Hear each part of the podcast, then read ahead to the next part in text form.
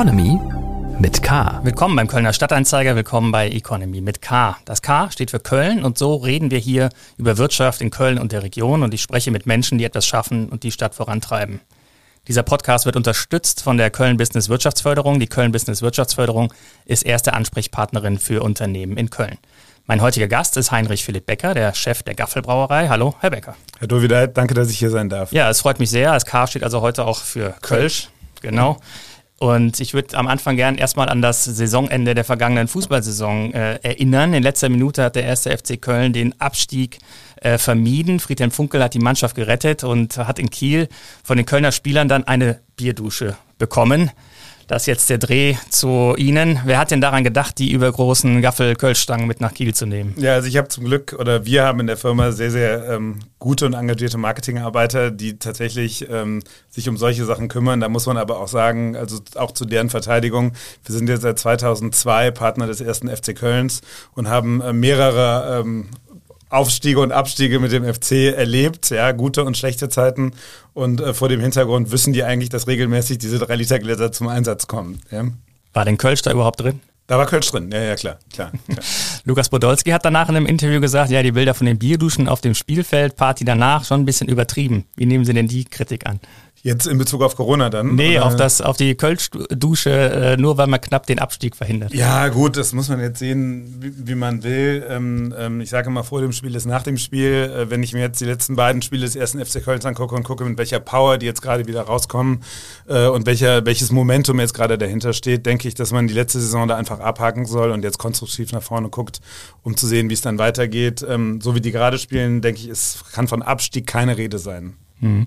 Jonas Hector hat nach der Rückkehr aus Kiel dann auch einen Bierkasten aus dem Bus ins Vereinsheim getragen das und das war, glaube ich, bessere Werbung, als sie sich ausdenken könnten. Ja, nee, es war schon okay, aber wie gesagt, also wir arbeiten extrem konstruktiv mit dem FC zusammen. Unsere Marketingabteilungen sind da auch nah dran irgendwie und dann guckt man natürlich, dass dann ähm, das ist dann Zufall, dass so ein Foto entsteht, aber wir sind dann schon immer dabei und tauschen uns aus und äh, dann ist das dann das angenehme Resultat davon, von dieser jahrelangen Kooperation, die wir pflegen. Mhm. Lukas Podolski, der hat mal ein paar Jahre für ihren Rivalen äh, Frühkölsch Werbung gemacht. Dabei sind Sie doch eigentlich die Kölsch-Marke, die mit Promis äh, Werbung macht. Ich sag nur Brinks und Caroline äh, Kebekus. Ähm, waren Sie da sauer, dass er zu früh gegangen ist? Ja, nee, also ich finde, in Köln muss man auch leben und leben lassen und wir können ja nicht alle Promis für uns irgendwie wie abgraben. Ähm, wir haben natürlich da ein sehr enges Verhältnis zu diesen ganzen Bands. Das ist natürlich auch Teil dieses kulturellen Kölner Programmes, dass wir aktiv fördern. Äh, ähm, Lukas Podolski ist da ein bisschen ausgeschert, aber der hat ja tatsächlich danach dann äh, noch das Brauhaus zum Prinzen gemacht, äh, das ehemalige Gaffelhaus am, am Altermarkt. Und äh, das ist nach wie vor ein Gaffelobjekt. Insofern haben wir dann wieder so ein bisschen heim ins Reich geholt. Und aktuell äh, äh, ähm, macht er auch diesen Straßenkicker, dieses Projekt, das wir auch aktiv unterstützen. Ne? Mhm. Also ja. dazu muss man sagen, Fußball ist tatsächlich auch so ein bisschen unser Thema und insofern ist das dann auch wieder gut. Ja, Sie kämpfen mit Ihrem Marketingaufwand äh, für Gaffel und äh, haben ja gerade ein paar Beispiele genannt. Ähm, eine Kampagne bewirbt derzeit Gaffel Wies, äh, Fassbrause vermarkten Sie jetzt mit Blumensamentütchen, äh, um im Kampf gegen das Bienensterben zu punkten. Und dann gibt es da auf der anderen Seite Reisdorf, die machen gar keine Werbung und sind die größte Kölschmarke. Ist das nicht ein bisschen frustrierend? Nee, frustrierend ist das nicht. Also jeder hat seine Existenzberechtigung am Markt. Es gibt ja eine ganze Menge Kölschmarken und jeder hat zu seinen irgendwie seinen Ansatz, wie man Marketing und Marktbearbeitung macht. Wir ähm, sind da breit gefächert und ähm, glauben halt auch, dass man nachhaltig äh, in den Markt investiert. Das ist ja nicht nur die ähm, Visibilität der Marke, sondern halt auch eine Unterstützung de des kölschen Lebensgefühls. Und wenn man Bands wie Brings, Casala, Milieu oder Kebekus, den FC, Fortuna Köln und tausend andere Vereine aktiv unterstützt, ja, finde ich, hat, leistet man auch einen sozialen Beitrag äh, äh, und macht Köln und das Umland auch so ein bisschen lebenswerter. Ja, so und äh, das, also ich denke, das ist so ein Geben und Nehmen dann. Ne? Mhm. Und was sind aus Ihrer Sicht die Unterschiede zwischen den drei großen Marken Reisdorf, Früh und Gaffel? Ja, das ist eine sehr gute Frage. Das werde ich auch häufig gefragt. Es gibt viele Fragen, die ich sehr häufig gefragt werde. In, in dem Fall, also wir haben tatsächlich ganz unterschiedliche Strategien. Das, was uns verbindet, ist unser Kernprodukt Kölsch. Ja, das ist auch bei uns natürlich das absolute Grundrauschen. Das ist das, wofür wir stehen, wofür wir kämpfen und für den Erhalt der Sorte Kölsch. Das machen die anderen genauso. Ähm, Reisdorf und Früh sind ein bisschen milder äh, sind auch eher flaschenbierlastig, wohingegen Gaffel etwas herber ist und fassbierlastig ist. Und das ist auch einer der Gründe, warum wir jetzt Gaffel Wies auf den Markt gebracht haben. Es ist ein mild eingebrautes, ungefiltertes Bier, was auch den Fokus eher auf Flaschenbier hat als auf, als auf Fassbier. Die Trends auf dem Biermarkt, die ähm, sind ja seit Jahren eigentlich gleich. Also es wird immer weniger Bier getrunken. Mhm. Ähm, die Produktvielfalt bei Ihnen ist groß. Äh, Sie haben auf den Trend schon reagiert, schon mit der Fassbrause, die ist ja sehr äh, erfolgreich äh, geworden. Ähm, allerdings macht es diese äh, große Produktpalette nicht schwieriger, das Unternehmen zu führen. Nee, an für sich nicht. Also wir sind ähm, prinzipiell, das ist einer unserer unsere Ansprüche, die wir haben. Wir sind ein extrem dynamisches Team, extrem flexibel, haben flache Hierarchien. Am Ende des Tages sind wir ein mittelständisches Familienunternehmen, so wie viele andere. Das heißt, wir können viel probieren, haben auch eine gewisse Fehlerakzeptanz. Ja? Und das führt dazu, dass ähm, wir halt sagen, man muss sich den ähm, äh, Konsumentenbedürfnissen anpassen, ohne die Wurzel der Tradition zu verlieren. Das heißt also, Gaffelkölsch ist immer unser Grundrauschen. Ja? So wie so Legosteine kann man das sehen. Ja? Ich habe ein Fundament an Gaffel Kölsch, das ist ein Legostein und setze viele kleine oben drauf. So. Und dann, man muss natürlich gucken, dass man das in die Organisation einpasst. Aber wie Sie eben schon richtig gesagt haben, wir sind halt relativ erfolgreich damit, neue Produkte auch in den Markt zu bringen, wie zum Beispiel Fassbrause damals vor zehn Jahren oder elf Jahre ist das mittlerweile schon her, haben da komplett neue, eine komplett neue Kategorie auch eröffnet. Wir waren ja die ersten damals mit unserer damaligen Agentur, das muss ich an dieser Stelle auch nochmal sagen, die ähm, diesen Fassbrause-Gedanken revitalisiert haben. Alle anderen, auch die großen Fernsehbiere, kamen ja danach. Und diesen Anspruch haben wir halt, das weiter fortzuführen. Und ist uns jetzt auch mit Wies gelungen, wo wir tatsächlich eine historische Kategorie, denn Wies ist ja jetzt keine Neuerfindung von uns, sondern es ist ja quasi der Urvater des Kölsches, also obergärig, ungefiltert äh, und, äh, und eher mild im Geschmack. Das haben wir halt genommen und haben das zeitgemäß übersetzt und sind jetzt damit auch unterwegs. Und auch sehr gut. Und zu einem anderen Preispunkt auch platziert.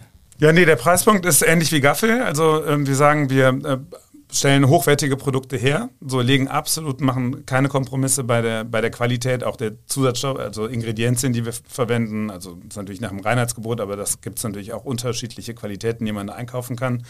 Und ähm, wir denken, dass, ähm, dass das Sinn macht, äh, ähm, Gaffel Wies parallel mit, äh, so wie Gaffel zu bepreisen. Ähm, Sie haben in den vergangenen Jahren Ihre Produktion an einem Ort äh, gebündelt, äh, in Ports. Aber das meiste Kölsch wird von daher dann ganz woanders hingefahren, um abgefüllt zu werden. Ist das so ein bisschen wie das, das kleine schmutzige Geheimnis von, von Gaffel? Oder? Nee, das stimmt nicht. Also das, also, nee, also das ist tatsächlich nicht der Fall. Also wir haben ursprünglich, historisch kommen wir vom Eigelstein. So, da haben wir sehr, sehr lange gebraut, äh, haben dann aber schon ähm, um die Jahrtausendwende damals in Ports äh, die Richmodes Brauerei übernommen, wo wir auch schon immer gebraut haben. So haben wir 2016 die Produktion vom Eigelstein nach Ports verlegt ja, was äh, ähm, auch Sinn gemacht hat, weil wir waren da mitten in der Stadt und da haben wir, wahrscheinlich halten wir den Rekord für meist produzierte Hektoliter pro Quadratmeter. Wir haben äh, also mehr als, äh, also knapp 50 Millionen Liter plus minus, ja, auf zwei, zwei, 2250 Quadratmeter Fläche produziert. Also wurde auf der achten Etage Malz gelagert und das ging bis minus drei runter in irgendwelche Gärtanks, ja. Und äh, ähm, das heißt, wir mussten aus der Stadt raus und haben den existierenden Standort da draußen aufgebaut und haben jetzt tatsächlich, also dann sind sie da, äh, äh, ähm, äh, ja, also jetzt, jetzt haben wir in den letzten zwei Jahren investiert ja, und haben an dem Standort Ports noch eine äh, Fassabfüllung, Dosenabfüllung und Flaschenabfüllung neu gebaut, inklusive Logistik. So jetzt, dass diese ganzen Standorte, und wir hatten damals tatsächlich historisch drei Standorte, nämlich noch einen Logistikstandort im Bilderstöckchen, ähm, dass wir die alle an einem Standort zusammengefasst haben, was ähm, natürlich von den betrieblichen Abläufen viel mehr Sinn macht, aber auch ökologisch. Ne? Man muss ja heutzutage auch denken, also wie viel Bier willst du überhaupt durch die Republik karren und dann irgendwo abfüllen zu lassen? Das ist jetzt alles an einem Standort und auch alles sehr, sehr nachhaltig, muss ich sagen. Also ähm, wir haben die ganzen Dächer voller Solar Solar, Blockheizkraftwerke und so. Also dass das dann auch irgendwie zeitgemäß von der Technik aufgesetzt ist. Mhm. Das heißt, Sie füllen jetzt alles auch selber? Äh, ja, alles selber. Ja. Okay. Also es gibt immer noch Ausnahmen, irgendwie kleine Nischenprodukte, aber, aber 98 Prozent für mir selber. Ja. Es gibt ja noch ein anderes großes äh, Brauereigrundstück, über das wir gerade in dieser Woche auch äh, berichtet haben, äh, wo die ehemaligen Braustätten von Dom, Gilden, Küppers etc. Ähm, werden ja zu früh äh, verlagert und da wird ein großes Grundstück frei. Dieser Umbruch in der Kölschindustrie ist ja irgendwann mal eigentlich äh, zu Ende. Also die, erst diese Verlagerung der Innenstadt, Brauorte an den Rand der Stadt, ähm, und ja, dann doch ein bisschen auch eine äh, Konzentration. Ja, also unsere Hauptwettbewerber, Früh und Reisdorf, ja, das muss ich mal sagen. Es gibt ja drei, ich sage immer, es gibt drei große Kölschbrauereien und dann äh, drei kleinere Marken. Das sind halt Sünne, Mühlen und, ähm, und ähm, Pefken. So, und in der Mitte sind die ganzen Marken des Radeberger Konzerns. Ja. Ähm, unsere, also Kernwettbewerber Reishoff und Früh haben diesen Umzug schon damals gemacht, macht auch durchaus Sinn. Und also äh, Früh, glaube ich, in den 80ern, Reishoff in den 90ern. Und wir haben diesen etwas verspätet dann jetzt diesen Umzug auch gegangen. Das heißt also, da ist dann von den großen Marken, die halt auch vom, in Anführungsstrichen großen, ne, also ne, so, äh, äh, ähm, sind, ist dieser Prozess jetzt vollzogen. Und da wird jetzt meiner Meinung nach nicht mehr viel passieren. Die Malzmühle denkt ja auch drüber nach, nach draußen zu ziehen. Also es, es, macht auch irgendwie, macht das Sinn, weil innerstädtische Standorte für Industrieunternehmen natürlich nicht hundertprozentig geeignet sind. Ne? Und die Konzentration im Markt, ähm, für mich ist immer so ein Stichtag äh, 1985, 86, als die Kölsch-Konvention ge gegründet worden ist. Äh, da waren damals noch 24 Marken und Brauereien, die das mit unterschrieben haben. Es gibt immer noch sehr, sehr viele Marken in Köln. Ähm, wie gesagt, das sind die ganzen Marken der Radeberger Gruppe, die ja auch existieren. Und äh, ähm, diese, die, diese, diese Marken sind erhalten worden, aber die Braustätten sind immer weniger geworden. Da hat halt ein Konzentrationsprozess stattgefunden von 24 auf 7 runter. Und ich denke mal, der ist jetzt irgendwann auch, hat er sich erledigt. Also ich glaube, das bleibt jetzt erstmal so. Sie haben Radeberger die Gruppe angesprochen. Die haben mit äh, früh einen Vertrag geschlossen, dass eben die Marken Dom, Gilden, Küppers, äh, Sion und so weiter äh, bei früh gebraut werden im Lohnbräu, äh, Lohnbräuverfahren. Ähm, was bedeutet das? Ist das ein preisliches äh, ähm, Druckpotenzial, was sich da entwickelt? Nee, Druckpotenzial ist das nicht wirklich. Also es macht für die wahrscheinlich Sinn. Ähm, das muss auch jeder für sich selber entscheiden, dass man halt irgendwann äh, Partnerschaften schließt, um dann äh, Skaleneffekte zu heben, beziehungsweise irgendwelche Synergien zu heben und sich dann auf Vertrieb und Marketing der einzelnen Marken zu spezialisieren.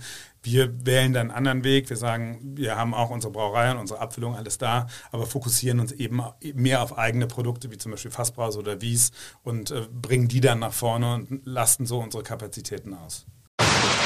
Fragengewitter. Zwei Begriffe gebe ich Ihnen und Sie geben möglichst spontan eine Antwort und ähm, eventuell ergibt sich auch die eine oder andere Nachfrage. Fleisch oder vegan? Fleisch. Oper oder Stadion? Garantiert Stadion. FC, Victoria oder Fortuna? Also wenn Sie Fortuna Düsseldorf meinen, dann äh, nicht, aber ansonsten Fortuna und FC. Äh, und der Aufstieg von der Victoria, wie, wie, begleiten Sie den? Alles gut, aber wie gesagt, mit denen haben wir jetzt äh, nicht so viel zu tun. Äh, Fahrrad oder SUV? Mm, beides. Android oder iPhone? iPhone. Freizeit oder Überstunden? Nee, Überstunden. Wie viele? Weiß ich nicht, selbst und ständig. Ist die ganze Zeit dran. Zoom oder Teams? Also jetzt von, Sie meinen Teams von der Software, mhm. ja? Mittlerweile Teams. Okay. Mhm. Autoritär oder agil? Nee, eher agil. Kölscher Klüngel oder Ausschreibung? Nee, Ausschreibung. Das, irgendwie müssen das alle sagen. Sparen oder prassen? Sparen. Aktie oder ETF? Aktie. Risiko oder Sicherheit? Mm, gemischt. Gut, äh, Sie haben es überstanden. Danke. Äh, etwas Schweiß habe ich auf der Stirn gesehen. Ähm, Lassen Sie uns dann zu was Ernsterem wechseln, äh, Corona und, äh, und die Folgen des Geschäfts. Äh, was, was, haben Sie alles anfassen müssen, was haben Sie äh, ändern müssen seit dem äh, ersten Lockdown im, im März? Ja, also ähm, ja, gute Frage. Ähm, ähm, es war natürlich so, dass man gerade während der ersten und zweiten Lockdown-Zeit so ein bisschen in Gottes Hand war. Ja? Also, also ganz am Anfang hat man natürlich gedacht, Corona, das ist irgendwie nach einem Monat wieder weg. Das blieb dann. Dann kam diese kurze Pause der Lockdowns und dann am Ende des Tages, wo auch viele schon gesagt haben, es wird keinen zweiten Lockdown mehr geben, kamen dann nochmal diese sieben langen Monate, die sich auch immer wieder verlängert haben. Es gab ja dann keine klare Tendenz. Dann waren es nochmal vier Monate und nochmal vier Monate und dann nochmal vier Monate und irgendwann waren wir dann irgendwie tief im neuen Jahr drin, bis auf jetzt. Und ähm, das ist klar, dass man als Brauerei die erste, also mit in der ersten Verteidigungslinie steht. Also viele Kölschbrauereien sind extrem fassbierlastig, haben eigene Brauhäuser und bei uns ist es genauso. Ja, wir haben 30 Prozent Marktanteil im Fassbier und ähm, ähm, da musste man sich halt anpassen. Man konnte viel nur auf Sicht fahren, ja, und also das Allerwichtigste war natürlich erstmal, dass wir die Brauerei, dass wir die Mitarbeiter alle sicher halten und dann haben wir da aber relativ schnell, weil wir eben flache Hierarchien haben, flexibel reagiert, haben unsere Kosten angepasst, haben unsere Prozesse angepasst, haben unser Marketing auch vor allem angepasst. Ich weiß nicht, ob Sie das damals mitbekommen haben, als diese ganze Abstandgeschichte war, hatten wir diese Kampagne mit Abstand das beste Kölsch. Wir sind dann mehr von, ähm, von vor Ort auf digitalen Medien gegangen und ähm, ähm, haben das dann so ein bisschen angepasst. Das war halt der erste Teil der, der Corona-Phase und für mich beginnt jetzt so ein bisschen der zweite Teil der Corona-Phase, seitdem es Impfstoffe gibt und seitdem die Möglichkeit der Impfstoffe besteht. Da war auch wieder das Allerwichtigste für uns, dass wir ähm, unsere Mitarbeiter impfen. Wir haben da mit einem äh, unserem quasi Betriebsarzt, dem Dr. Jan Brünsing, also muss ich an dieser Stelle mal erwähnen, der war wirklich einer der Frontrunner der, Impf, der Impfung in Köln, habe ich irgendwie das Gefühl. Äh, ähm, alle Mitarbeiter geimpft. Wir haben gesagt, ihr könnt alle ins Gaffel am Dom kommen zu zwei unterschiedlichen Terminen und bringt alle eure Mitarbeiter, äh, alle eure Familienmitglieder und Freunde mit und so, dass man so viele wie möglich irgendwie dieses Impfangebot irgendwie macht. Das ist sehr gut angekommen und ähm, jetzt ist halt die zweite Phase. Jetzt muss man sich halt überlegen, wie geht man perspektivisch damit um. Ähm, die, die Stimmung wird jetzt natürlich besser, aber jetzt muss man halt schauen, ähm, wie die Politik sich verhält. Ja, die Situation war ja teilweise irrwitzig. Ähm, wir haben berichtet, dass äh, die Gäste äh, im Gaffel am Dom natürlich ausgeblieben sind und sogar das dem Fußboden zugesetzt hat, dass zu wenig Leute im Brauhaus waren. Ja, ja, ja. Also das muss man, das bricht einem das Herz. Ich war natürlich auch selber häufig im leeren Gaffel am Dom, ja, um auch nach dem Rechten mitzugucken. Man ist ja dann schon irgendwie interessiert, was da ist. Und wir haben normalerweise da eine Million Gäste pro Jahr. Also du machst das Ding morgens auf, das ist voll und machst das abends zu, ist immer noch voll, ja. Da musste man sich auch erstmal psychologisch dran gewöhnen, dass das so der Fall war. Äh, ähm, das ist aber die eine Sache, jetzt unabhängig von den Zahlen, äh, ist der Fußboden, der dann immer wieder gewässert wurde, eigentlich nur pragmatisch, weil das, äh, oder, oder symbolisch äh, gedacht, weil das ähm, Wesentliche an der Stelle, und das fand ich für mich persönlich auch am härtesten, war halt diese, die Mitarbeiter, vor allem im Gaffel am Dom, in der Brauerei. Wir haben ja weiter Bier produziert, aber im Gaffel am Dom, da sind viele Leute, die von Anfang an dabei sind. Also da haben wir eine sehr, sehr niedrige Fluktuation. Über die Jahre wachsen einem die Leute natürlich auch extrem ans Herz. Ja? Und die waren natürlich sieben Monate lang ohne ihren Purpose. Ja, das sind alles, äh, auch die ganzen Kellner und so, das sind ja alles Gastgeber in ihren jeweiligen Revieren. Die haben eigene Stammkunden und, und, und, und, und. Ja, und denen war die hatten quasi ein absolutes Berufsverbot und saßen sieben Monate zu Hause. Kann sein, dass sie sich dann einen anderen Job geholt haben, aber das, worauf sie Lust haben, ja, konnten sie de facto nicht ausüben. Das hat mir persönlich schon auch sehr wehgetan, wenn man die Leute auf der Straße traf und so. Das war, ähm, da, darum ist der Boden nur symbolisch. Also die eigentliche Tragik lag halt in, den, in diesen Mitarbeitern, die ihrer Berufung nicht mehr folgen konnten. Und umso froher bin ich jetzt auch, dass die alle wieder da sind ja, und äh, wieder mit Inbrunst jetzt angreifen und perspektivisch nach vorne gucken. Also Sie haben nicht so viele Probleme wie andere Gastronomen, die das Personal nicht zusammenkriegen mehr jetzt, ähm, weil die Kollegen sich eben umorientieren mussten ja auch teilweise. Ja, also man, man hört das natürlich, dass äh, gerade in der Gastronomie stand, glaube ich, auch heute ein großer Artikel im Handelsblatt drüber, dass, dass da die, das Personal fehlt. Das ist richtig. Viele mussten natürlich auch gucken, arbeite ich jetzt im Handel oder Gott weiß so und mache da ähnliche, ähnliche Jobs. Aber ähm, ich gehe davon aus, dass sich das perspektivisch wieder zurückwandelt, weil es gibt nichts Besseres, als mit Bier zusammenzuarbeiten. ja? Und wenn man halt eben auch Lust hat, unter Leute zu kommen, äh, dann ähm, ist so ein Job in der Gastronomie ist schon auch sehr rewarding. Klar, es ist zeitaufwendig und so und es ist natürlich eine andere Struktur, als irgendwie beim Rewe zu arbeiten. Aber auf der, auf der anderen Seite glaube ich, dass wenn jetzt wieder mehr Sicherheit geschaffen wird, dass viele Leute sind ja aktuell noch unsicher, die sagen, ich weiß ja gar nicht, ob ich, ob, ob die Gastronomie jetzt irgendwie in drei Monaten wieder zu ist und dementsprechend behalte ich erstmal meinen Job, den ich habe, um dann wieder zu wechseln, wenn da ein bisschen mehr Klarheit ist. Aber perspektivisch glaube ich, die Leute finden ihre Berufung in der Gastronomie und ähm, die werden auch wiederkommen. Sie sind eben so ein bisschen darüber hinweggegangen, was Sie machen mussten, um die Kosten in, in, den Griff zu kriegen. Wir haben jetzt auch die Zahlen für das erste Halbjahr dieses Jahres bekommen. 27 Prozent ist der Kölschabsatz niedriger gewesen als im Vor-Corona-Jahr. Ähm, das ist ja nicht so, dass man da einfach mal irgendwie weniger äh, Bleistifte bestellt, um sowas äh, wegzustecken. Nee, mit Bleistift ist nicht getan. Man muss dann natürlich, also holzschnittartig haben wir dann direkt angefangen, die Kosten anzupassen. Also ein Teil äh, geht dann natürlich auch an Ihr Ressort, dass wir gesagt haben, wir machen jetzt einfach mal weniger Werbung und verzichten halt mal eine Zeit lang irgendwie auf das, worauf man mal ein Jahr verzichten kann. Im Endeffekt haben dann da den Speck abgeschnitten. Äh, ähm, ähm, in der Produkt, also in der Produktion, das sind natürlich variable Kosten, wenn du weniger Bier produzierst, hast du auch weniger Malzkosten und so, das ist logisch, die haben nicht angepasst. Aber ähm, prinzipiell, das, und das ist das Allerwichtigste, ähm, haben wir es halt geschafft. Und da sage ich halt nochmal, die Gaffel ist wirklich auch ein Familienunternehmen, auch alle Mitarbeiter zu halten. Also wir haben jetzt keine Kündigung ausgesprochen oder so, sondern es sind alle die, die vor Corona bei Gaffel waren, sind immer noch da. Und das, das war halt für mich einer der wesentlichen Schlüssel, weil ich natürlich auch eine extrem hohe Verantwortung für die Mitarbeiter und deren Familien habe. Mhm. Der Geschäftsführer der Malzmühle und Mühlenkölsch, der sagt, ähm, auch jetzt aktuell, unserer Branche geht es schlecht. Sehen Sie das auch so?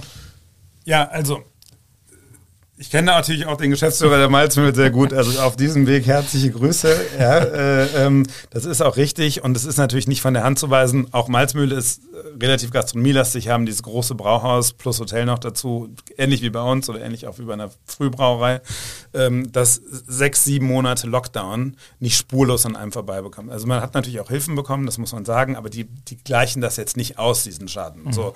Und jetzt ist es natürlich so, dass es auch man merkt jetzt eine Dynamik, dass auch die Kunden wieder zurückkommen, die Gäste wieder zurückkommen. Ich weiß nicht, ob Sie das persönlich, wenn Sie jetzt irgendwie einen Tisch irgendwie essen gehen wollen, also wird das langsam schon ein bisschen schwieriger, weil die Grenzen auch noch limitiert sind. Also teilweise 60, 70 Prozent der Plätze sind ja nur da im Vergleich zu denen, die vorher sind. Und es war auch so, dass ähm, natürlich das schlechte Wetter äh, äh, ähm, ich sage immer, der, unser bester Verkäufer ist die Sonne. Ja, wenn ein, zwei Wochen gutes Wetter scheint, dann, äh, dann macht das natürlich auch viel am Absatz aus. Und das ist dieses Jahr komplett ausgeblieben. Ne? So. Mhm. Das heißt aber nicht, dass es perspektivisch nicht wieder ausgeht. Ja? Also ich bin da auch als Rheinländer absoluter Zweckoptimist ja, oder Zwangsoptimist.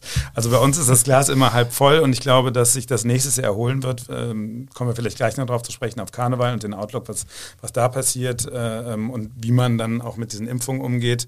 Ähm, nächstes Jahr wird hoffentlich das Wetter wieder besser, darauf darf man nicht hoffen, aber ich glaube auch prinzipiell, dass ähm, ähm, Kölsch aufgrund der Regionalität auch, und das ist ja auch eine Sache, die man jetzt auch wieder mehr entdeckt, ja, Heimat, Regionalität, geringe Transportwege, was soll ich ein Bier aus Mexiko trinken, ja, wenn ich auch ein Bier trinken kann, was in Köln hergestellt wird, ja, dass Kölsch ähm, da perspektivisch auch eine Renaissance erleben wird. Mhm. Also es war ja nie weg, ne? aber ich glaube jetzt, wir haben jetzt dieses Jahr eine Delle, die strukturell Corona geschuldet und teilweise auch Wetter geschuldet, da kamen halt zwei Sachen zusammen und ähm, perspektivisch geht das hundertprozentig wieder aufwärts.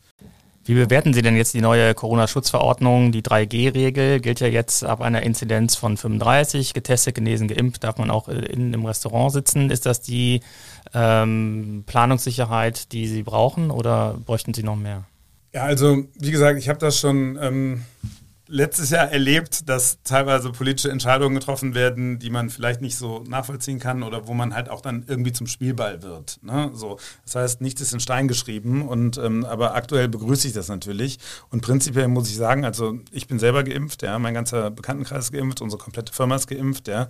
Und ähm, ähm, das ist das, was ich eben sagte, dass nicht nur von den Zahlen, sondern halt auch von der, von dem, Purpose, den unsere Mitarbeiter haben, unsere Kollegen im Gaffel am Dom, ja, ähm, wenn die wieder so lange zu Hause sitzen müssen, ja, äh, und auch unsere ganzen ähm, Gastronomen, mit denen wir sehr aktiv zusammenarbeiten. Wir waren ja auch während ganz Corona mit unseren Gastronomen in extrem engen Austausch.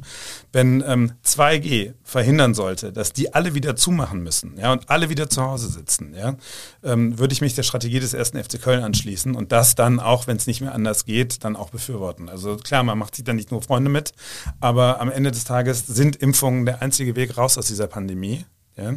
Und äh, ähm, dann muss man sich ja dementsprechend anpassen. Das, Sie haben gerade gesagt, Sie würden sich anschließen, aber Sie tun es ja noch nicht. Warum denn nicht? Nee, also, also weiß ich nicht. Das ist jetzt, äh, die Inzidenzen steigen. Ich glaube auch nicht, dass es bei den Inzidenzen, die wir jetzt haben, bleibt. So und ähm, wenn man ganz ehrlich ist und auch den Politikern zuhört, ist 2MG an für sich unumgänglich. Ja, so wenn man nicht wieder alles zumachen möchte und auch vor allem Geimpfte eben nicht ihre Rechte wieder berauben will. Ne? So, und ähm, vor dem Hintergrund, wenn das dann, wenn diese Inzidenzen hochgehen, das der einzige Weg ist, sehe ich das als absolut gangbaren Weg, das dann so umzusetzen. Aber Sie als Unternehmen oder soll die Politik das tun? Ja, also das wäre, das weiß ich jetzt nicht, aber im Zweifelsfall, bevor wir das Gaffel am Dom und unsere, alle unsere Gastronomien, mit denen wir zusammenarbeiten, bevor die wieder geschlossen werden, würden wir als Unternehmen das auch machen. Mhm. Sie haben Karneval eben angesprochen. Das ist natürlich auch immer ein riesen äh, Umsatzbringer für alle Brauereien. Und ähm, da ist ja jetzt auch die Entscheidung eigentlich gefallen, dass das Festkomitee gesagt hat, wir feiern mit äh, vollen Sälen. Ähm, schauen Sie da op optimistisch jetzt also für den Absatz äh, in die, in die Karnevalssession? Wir ähm, beobachten natürlich wie, äh, wie das Festkomitee ähm, und wie das Festkomitee sich zu dem Thema äußert. Wir sehen natürlich positiv in die, in die, in die nächste Session. Jetzt, ob das am 11.11. .11. jetzt schon so passieren wird, wie man, ähm, wie man ähm, das gewöhnt war, weiß ich nicht. Aber ich gehe davon aus, dass ich das Perspektiv etwas entzerren will. Was man auch sagen muss, das ist wieder so ein bisschen dieser, dieser inhaltliche Gedanke, dass äh, nämlich Karneval ja nicht irgendwie nur Saufen und Party ist und Gott weiß das, sondern tatsächlich auch für extrem viele Kölner einen gewissen Lebensinhalt auch darstellt. Ne? Es sind viele organisiert in Tanzgruppen, in Vereinen und und und und und. Und ich glaube, wenn man diesen Leuten auch diesen, diesen inhaltlichen Charakter zwei Jahre hintereinander nimmt, ist das halt auch relativ schwierig und, äh, und meiner Meinung nach nicht darstellbar. Und da, darum müssen halt alle gemeinsam daran arbeiten, unabhängig von Absatzzahlen der Brauereien oder Gott weiß was, dass Karneval wieder so stattfindet, wie wir es gewohnt waren. Sie sind ja aktiv im Karneval, Sie lieben auch den Karneval und trotzdem haben Sie den Sommerkarneval erfunden. Ja, stimmt. Aber wir, also ist nicht, das hat äh, Ihnen doch viele Feinde eingebracht. Nee, ja, ist, danke für die Frage. ja, gut, dass ich mich auch mal dazu äußern darf. äh, es ist nicht Sommerkarneval. Das muss ich an dieser Stelle klar sagen. Wir sind da auch in regem Diskurs mit dem ähm, Festkomitee, mit Herrn Kuckelkorn und seinen, und seinen Kollegen.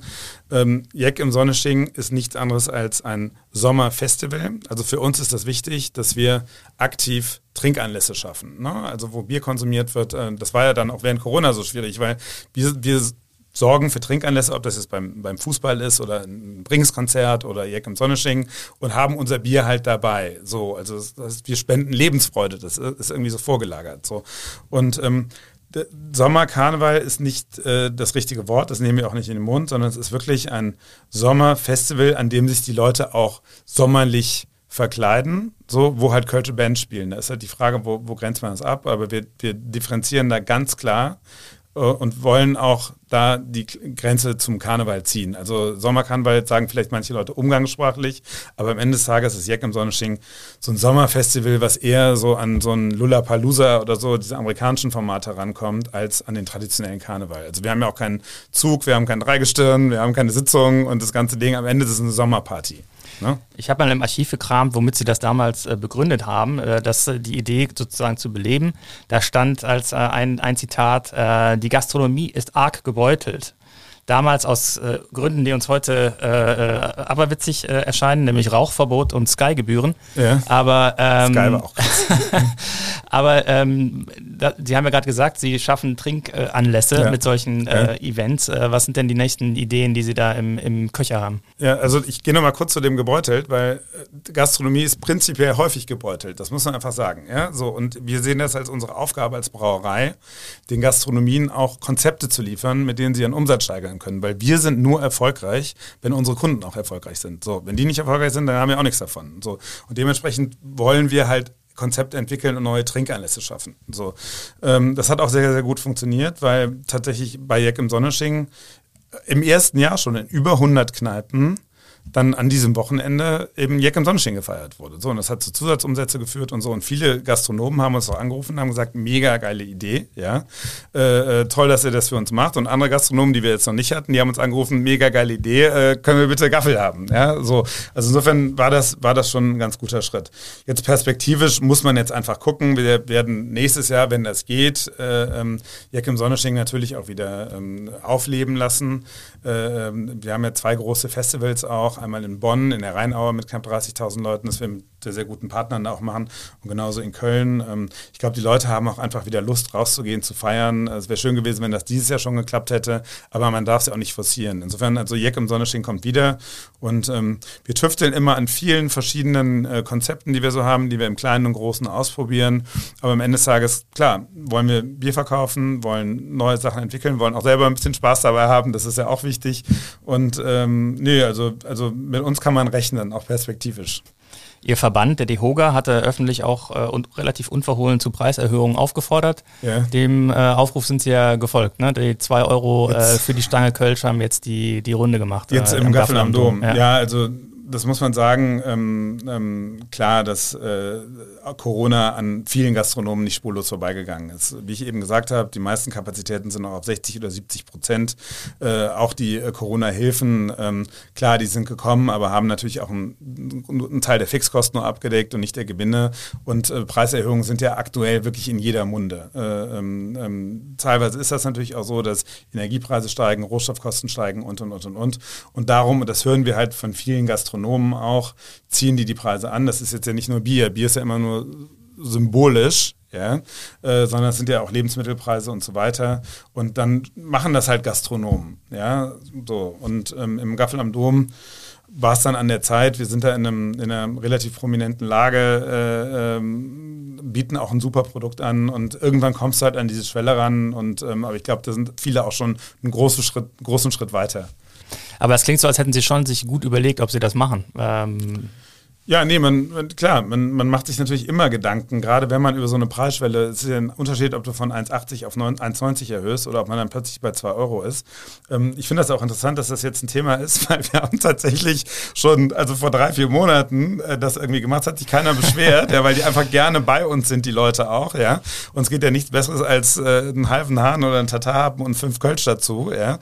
Und das passt an für sich noch ganz gut in das Preisgefüge rein. Das ist jetzt ein bisschen durch die Presse gegangen, aber ähm, wie gesagt, das ist ein Top-Produkt, äh, das mit Liebe gebraut wird und da kann man natürlich dann auch den entsprechenden Preis, vor allem im Gaffel am Dom, dafür nehmen. Aus den Bewertungen. Ja, in der Rubrik, da gucken wir mal ein bisschen drauf, was so über äh, Gaffel äh, in manchen anderen Quellen gesagt wird. Ich habe mich äh, in der Vorbereitung mit dem Kölsch-Diplom versehen, habe das Kölsch, Kölsch-Tasting äh, gemacht und ähm, dort erfahren, dass das Gaffel leider nicht immer so gut im Geschmackstest abschneidet. Da sind, glaube ich, Schreckenskammer und Sünner die äh, Vorreiter. Ähm, ist das auch äh, Ihre Erfahrung, ähm, dass quasi so Blindverkostungen, dass Sie da ähm, also, nicht so gut? Um, um ganz ehrlich zu sein, das höre ich zum ersten Mal, kann ich auch nicht nachvollziehen. Also ich persönlich trinke auch sehr, sehr viel und sehr, sehr gerne Bier. ja, so. Äh, natürlich bin ich da auch irgendwie reingewachsen äh, von klein auf in, in, diese, in diese Sache. Und ähm, das ist also absolut nicht der Fall, wenn ich das jetzt, ähm, sagen wir mal, im Gaffel am Dom äh, benchmarke, da ein eisgekühltes, äh, gezapftes Gaffelkölsch, ist es ein herberes Bier. Das ist klar. Äh, ähm, das schmeckt natürlich bei 15 Grad aus der Flasche, wenn man das irgendwie äh, im Sommer am Balkon stehen hat, äh, anders als so ein ganz mildes Bier, was vom Geschmacksprofil schon etwas einfacher ist. Ja? Aber ein eisgekühltes Gaffelkölsch vom Fass ist meiner Meinung nach und, und das bekommt, das spiegelt ja auch der Markt wieder. Ja, ich glaube, Sie erzählen davon Einzelmeinungen äh, und der Markt spiegelt das anders wieder, weil es wirklich, also gerade in der Gastronomie ungeschlagen ist und wir sind ja auch im Flaschenbier sehr erfolgreich und jetzt kommen solche Produkte wie Gaffel Wies dann eben noch oben drauf und ähm, jeder, also da äh, habe ich eigentlich äh, nur die besten Resonanzen gehört. Sie haben es gerade erwähnt, wie Sie aufgewachsen sind in der, in der Brauerfamilie. Ja. Äh, wann hat man da das erste Bier getrunken? Ja, keine Ahnung, jetzt muss ich natürlich aufpassen, dass ich nichts Illegales sage, äh, aber ähm, nie so ab 16. ähm, wie ist es denn, die ganze Zeit in seinem Leben mit diesem Produkt äh, umgeben zu sein? Ähm, will man dann automatisch Brauer werden oder auf gar keinen Fall? Nee, mein Vater war ja noch Brauer, der hat in Stefan studiert. Ich bin eher der Betriebswirt. Es ist natürlich so, dass man, wenn man damit groß wird, eine extrem hohe Identifikation auch zu, zu einer Marke hat. Ja, dann eben.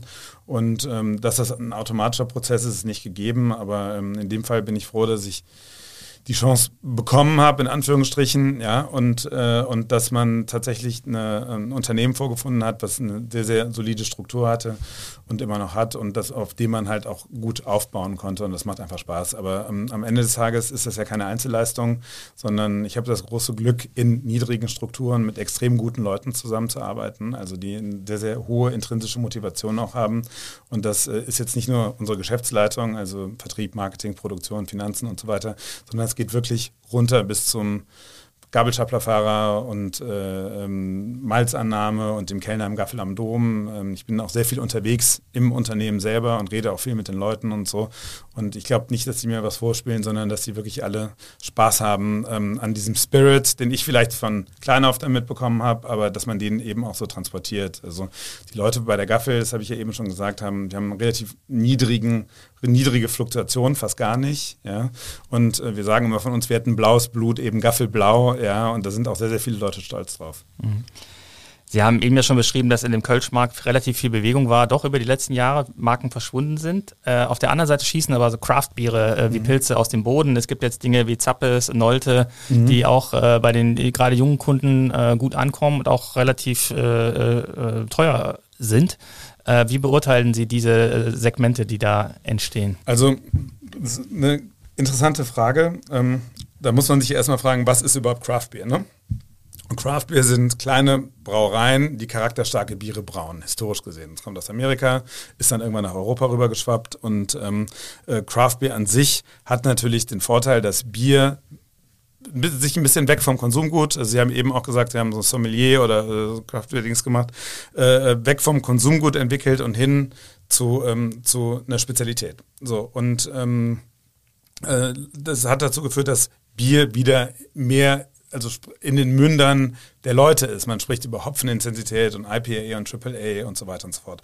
Und das ist ein Trend, den man prinzipiell begrüßen kann, eben weil Bier eine andere Wertigkeit bekommen hat und ähnlich so wie Wein. So. Ähm, das ist aber auch eine Sache, die wir schon immer gehabt haben. Weil kleine Brauereien, die charakterstarke Biere machen, gibt es in Bayern zu Hunderten. Ja, insofern war Deutschland auch immer schon so ein bisschen Craftbeer-Land. So. Und jetzt gibt es ähm, solche Sachen wie, ähm, wie Nolte oder Zappes, die ähm, prinzipiell begrüße ich das, wenn junge Leute unternehmerisch aktiv sind. Ja, da kann man nichts gegen sagen. In dem Fall sind das jetzt keine Brauereien, sondern es sind ja eigentlich nur Marken, die lassen woanders produzieren. Aber prinzipiell ist es gut, dass Leute sich ähm, mit damit auseinandersetzen, auch versuchen, sich eine Existenz aufzubauen. Das klappt ja auch und, äh, und so ein bisschen für Markenvielfalt sorgen. Aber ganz am Ende und gerade in Köln, also Entschuldigung, und ich kann das immer nur gebetsmühlenartig wiederholen, ist der heilige Gral das Kölsch. Ja? Und da kannst du halt mit einem Kristall oder mit einem Kölner Pilz, wie, wie, wie Zappes das nennt, das ist, das ist nice to have, aber das kommt am Ende des Tages auch nicht auf Volumengeschäft. Also, aber ich, ich unterstütze das und ähm, auch der Herr Neute, es ist ein ähm, sehr, sehr netter, zugänglicher junger Mann. Also insofern, ähm, das ist schon ähm, gut, dass Sie das so machen. Mhm. Ich habe noch eine äh, Frage zum Thema Vertrieb. Also es gibt ja ähm, aufkommende Lieferdienste in, in großer Anzahl, ne? angefangen jetzt mal von Flaschenpost. Ähm, die jetzt zu Oetker gehören. Ja. Und wenn Sie über Flaschenpost verkaufen, dann weiß quasi einer Ihrer Rivalen, wie viele Kisten Sie da äh, verkaufen. Wie beschäftigt Sie das? Ist das was, was ähm, Sie stört?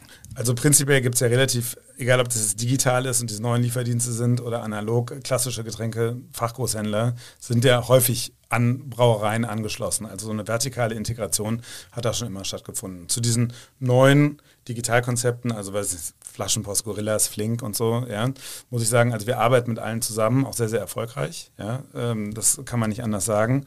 Äh, ähm, Digitalisierung an sich hat ja unsere ganze Welt verändert. Sei es jetzt Netflix oder Peloton oder wo auch immer Digitalisierung da ist. Dementsprechend darf man sich vor solchen Konzepten auch nicht verschließen. Das tun wir auch nicht. Ja? Aber prinzipiell glaube ich halt, dass die ähm, klassischen LEHs, also Lebensmitteleinzelhändler oder Getränkeabholmärkte, Supermärkte und so weiter, ähm, ne, also die größere Existenzberechtigung haben und diese, diese Digitalkonzepte den Absatz so ein bisschen flankieren, weil die auch viel einfacher machen, auch für ältere Leute oder so, es einfach machen. Aber klassische Supermärkte und wie Rewe, Edeka und was es alles gibt, auch Cash-and-Carry-Märkte, haben ja auch gerade während der Corona-Krise äh, während der Corona-Krise gezeigt, dass sie ein extrem robustes Geschäftsmodell auch haben, was sehr, sehr gut funktioniert und auch viel Potenzial hat. Und ich glaube auch für die Konsumenten ist das so, dass man auch gerne mal in den Markt geht, ja, äh, ähm, äh, mal Produkte in die Hand nimmt, mal vergleicht, auch ein bisschen dieses Shop Shopping-Erlebnis hat, da kann man jetzt sagen, nee, das braucht man nicht, aber es ist so. Ja, ich gehe auch selber gerne in den Supermarkt und kaufe da Sachen ein und entdecke neu. Ja, und äh, ähm, und vor allem auch während Corona war das ja auch so der einzige Ort, wo man mal Leute treffen konnte. ja, das heißt also tatsächlich erfüllt ein Getränkeabholmarkt oder ein Supermarkt auch eine Begegnungsfunktion, ja, wie so ein historischer Marktplatz oder so oder Märkte, so dass ähm, ich denke, das sind das sind gute Konzepte und ich bin auch ein großer Freund von der Digitalisierung. Ja, aber das wird flankierend sein zu den robusten Geschäftsmodellen des Handels, so wie wir sie jetzt haben. Sie haben die kleineren Lieferdienste Flink äh, Gorillas angesprochen, mhm. die ja äh, das Sixpack bringen, wenn man abends äh, Durst hat. Sie sagen, das ist äh, erfolgreich. Das heißt, das passiert wirklich, dass äh, Menschen sich ein Sixpack abends nach Hause bestellen. Haben Sie es mal gemacht? zu faul sind, zum Kiosk zu gehen. Haben Sie es mal gemacht? Ich habe es noch nicht gemacht. Ne? also ich habe es tatsächlich mal gemacht, um es einfach auszuprobieren. Und es hat tatsächlich funktioniert. Also ich war total begeistert. ja. So, aber ähm, wie gesagt, ich, das sind meiner Meinung nach ähm, Notkäufe und so die, der komplette Warenkorb des täglichen Bedarfs wird jetzt nicht über Flink oder Gorillas gedeckt. Das ist tatsächlich so, wenn du jetzt keine Tanke oder Kiosk in der Nähe hast, ist, ist, das eine gute Alternative. Aber das ist ja auch das Schöne an Köln, dass wir eine extrem aktive Bütchenkultur haben. Ja? Also an jeder Ecke ist ein Kiosk, ja, die natürlich auch gute Absatzmittler von uns sind. Ne? So, und die haben ja dann auch lang genug auf, sodass ähm, dass äh, da auch ein Vertriebskanal ist, der, ähm, der auch nachhaltig und sehr, sehr gut existiert. So. Das ist dann meine äh, letzte Frage. Glauben Sie denn, dass das eine Gefahr ist für die Bütchenkultur, diese Lieferdienste, weil die Leute nicht mehr zum Kiosk gehen? Nee, glaube ich nicht. Also ähm, ähm, auch da glaube ich wieder, dass die flankierend sind. Ja? Dass man jetzt, wenn man irgendwo gerade sitzt und sich nicht bewegen will oder in einer netten Runde oder so, dass man sagt, komm, ich stelle mir jetzt irgendwas. Ja? Wie gesagt, ich habe das nur einmal zum, zum Probieren gemacht. Äh, ähm, ich glaube tatsächlich, dass auch da äh, der Ort, äh, der, der, auch der lokale Ansprechpartner. Ich habe zum Beispiel zu meinem Bütchen Menschen ja, ein sehr, sehr gutes Verhältnis. Ja, so, und mir macht das Spaß, den zu sehen und mich mit dem auszutauschen und ein bisschen über das Wetter zu reden. So. Und das, äh, ähm, das sind Sachen und persönliche Beziehungen, die am Ende des Tages auch noch viel wert sind. Und äh, darum wird es das Bütchen in Köln noch hundertprozentig sehr, sehr lange und sehr, sehr, sehr erfolgreich geben. Eine beruhigende Nachricht zum Schluss. Herr Becker, ganz herzlichen Dank gerne. für dieses äh, Interview. Sehr gerne. Danke, dass ich da sein durfte. Das war Heinrich Philipp Becker, Geschäftsführer von Gaffelkölsch. Dieser Podcast wird unterstützt von der Köln Business Wirtschaftsförderung. Die Köln Business Wirtschaftsförderung ist erste Ansprechpartnerin für Unternehmen in Köln. Die Abonnenten des Kölner Stadtanzeiger machen es möglich, dass Sie diesen Podcast hören können und wenn Sie unabhängigen Journalismus unterstützen wollen, empfehle ich Ihnen ksta.de-abo. Wir hören uns dann in der kommenden Woche wieder bei Economy mit K und ich freue mich über jeden, der uns abonniert und empfiehlt. Tschüss.